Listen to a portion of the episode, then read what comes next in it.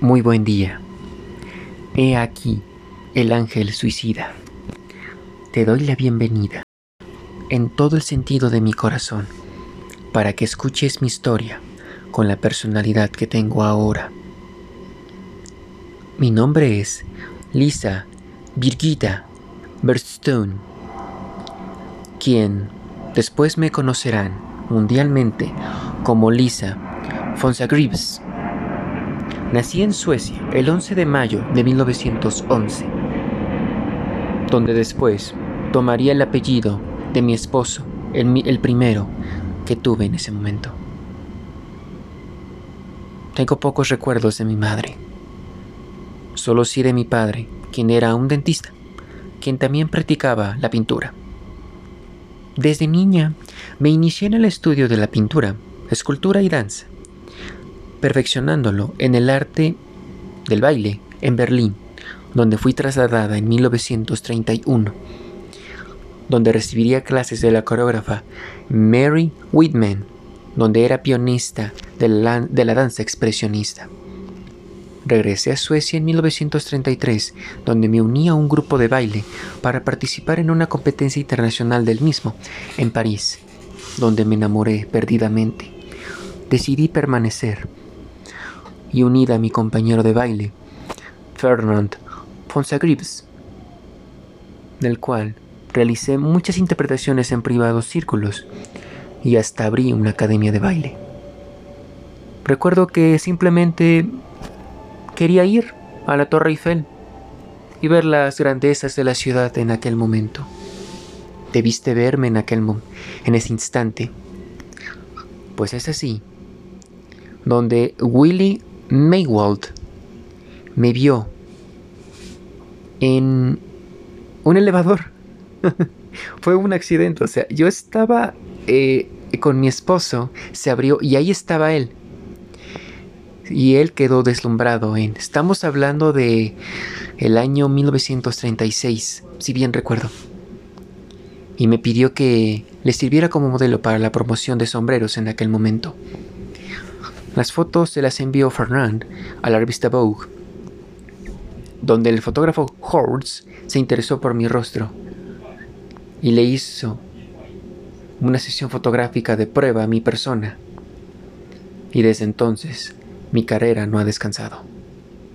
A partir de entonces, Fonsagrives, ahora con mi apellido, me convertí en un símbolo de elegancia, glamour, sensualidad libertad y, y dignidad femenina. Cuando comenzó la Segunda Guerra Mundial, fui trasladado con mi esposo a otros lados. Fue siendo Estados Unidos mi principal opción. Durante ese periodo me dediqué también a la fotografía, a explorar el diseño de vestuario, aunque no tuvo mucha trascendencia para mí. No fue hasta 1947 cuando por primera vez me llaman de Vogue, en donde me retrató el muy afamado director en aquel momento, Irving Berg, de quien comenzaría una relación mucho más apegada, pues tendría mucha trayectoria con él. Y fue hasta el 49, donde me llamaron Billion Dollar Baby, siendo así la modelo mejor pagada y mejor considerada para todo el gremio de, la, de moda en modelaje en aquel momento. Mi figura era una cintura estrecha, eran destacadas caderas y una escasa estatura, además de un rostro anguloso. Entre mis cualidades físicas para proyectar a una mujer madura, con clase y una silueta adecuada para el new look de Dior que salía para ese tiempo.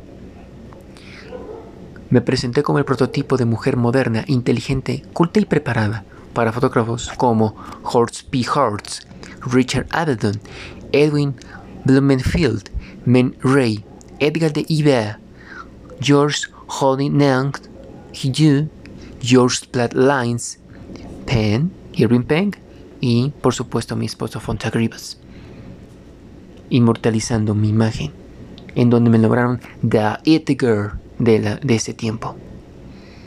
En todas estas décadas, los 30, los 40 y los 50, fui presente en aclamadas revistas como Life, Time, Vanity Fair, Town and Country, entre otras. Con Irving Pegg terminé casándome en los años 50. No fue hasta los 60 donde retomé mi pasión por el arte, dedicándome a la escultura de mármol, bronce y fibra de vidrio. Piezas que fueron exhibidas en una galería de Marlborough. Recuerdo que cobraba 40 dólares la sesión. Te estoy hablando de estos años, los 30 y los 40. En aquel momento era muy buena cantidad. Era muy común recibir para estos modelos un, salario de 10 y 25 dólares. Debes entender que era mucho salario para mí. Siendo 10 veces más que mis compañeros de oficio. Mi estatura era de 1,70. Mis medidas eran 86, 58, 86. Que para ese tiempo eran buenas medidas.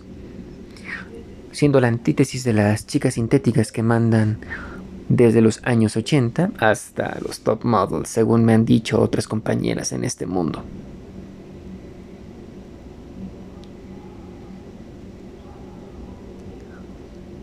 Para este tiempo, me dijeron que mi imagen era muy importante, a tal punto que un tal Walt Elias Disney buscaban mi imagen para utilizar mi exacta presencia en un personaje, siendo este Cruella de Vil, la mala o la villana de los 101 Dálmatas del 61. Sí, me decían que mi imagen también provocaba pesadillas y una grandote de belleza, mas no de sensualidad. En aquel momento no estábamos muy concentrados en la parte sexual, sino en la parte de la, de la refinería, en cuestión de moda. No fue hasta el 4 de febrero de, 1992, a mis 80 años, donde por complicaciones de neumonía morí. Había practicado varias cosas y le dejé todo a mi esposo Irving Pegg. Espero que sea de inspiración para lo que puede llegarle a pasar a otras modelos como a mí. Les quiero mucho, aprovechen sus oportunidades.